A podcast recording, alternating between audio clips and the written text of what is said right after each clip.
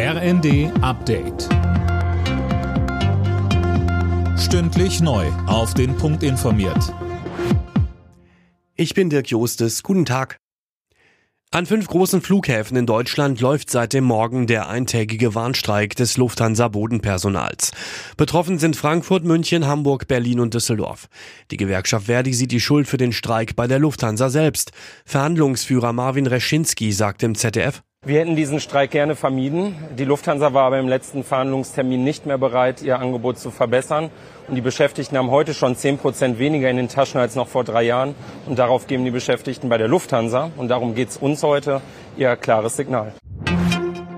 Der ukrainische Präsident Zelensky kommt wohl bald wieder nach Deutschland. Wie der Tagesspiegel berichtet, wird er Ende nächster Woche bei der Münchner Sicherheitskonferenz erwartet. Ein genauer Zeitplan des Besuchs wird aus Sicherheitsgründen noch geheim gehalten.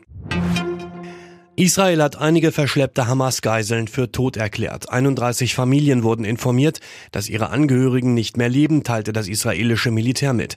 Sönke Röhling, wie steht es denn um die Bemühungen, die restlichen Geiseln freizubekommen? Ja, da wird weiter verhandelt. Die Terrororganisation Hamas hat noch 136 Geiseln im Gazastreifen in ihrer Gewalt und hat nach Angaben des Vermittlers Katar positiv auf den jüngsten Plan für die Feuerpause für den Gazastreifen reagiert. Allerdings will die Hamas eine vollständige Waffenruhe also auch ein Ende der israelischen Offensive, und das lehnt Israel bislang kategorisch ab.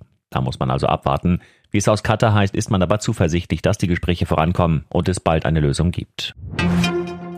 Im DFB-Pokal steht heute das letzte Viertelfinale auf dem Programm. Der erste FC Saarbrücken empfängt Gladbach. Anstoß ist um 20.45 Uhr.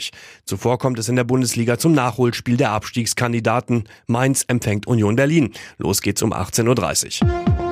Alle Nachrichten auf rnd.de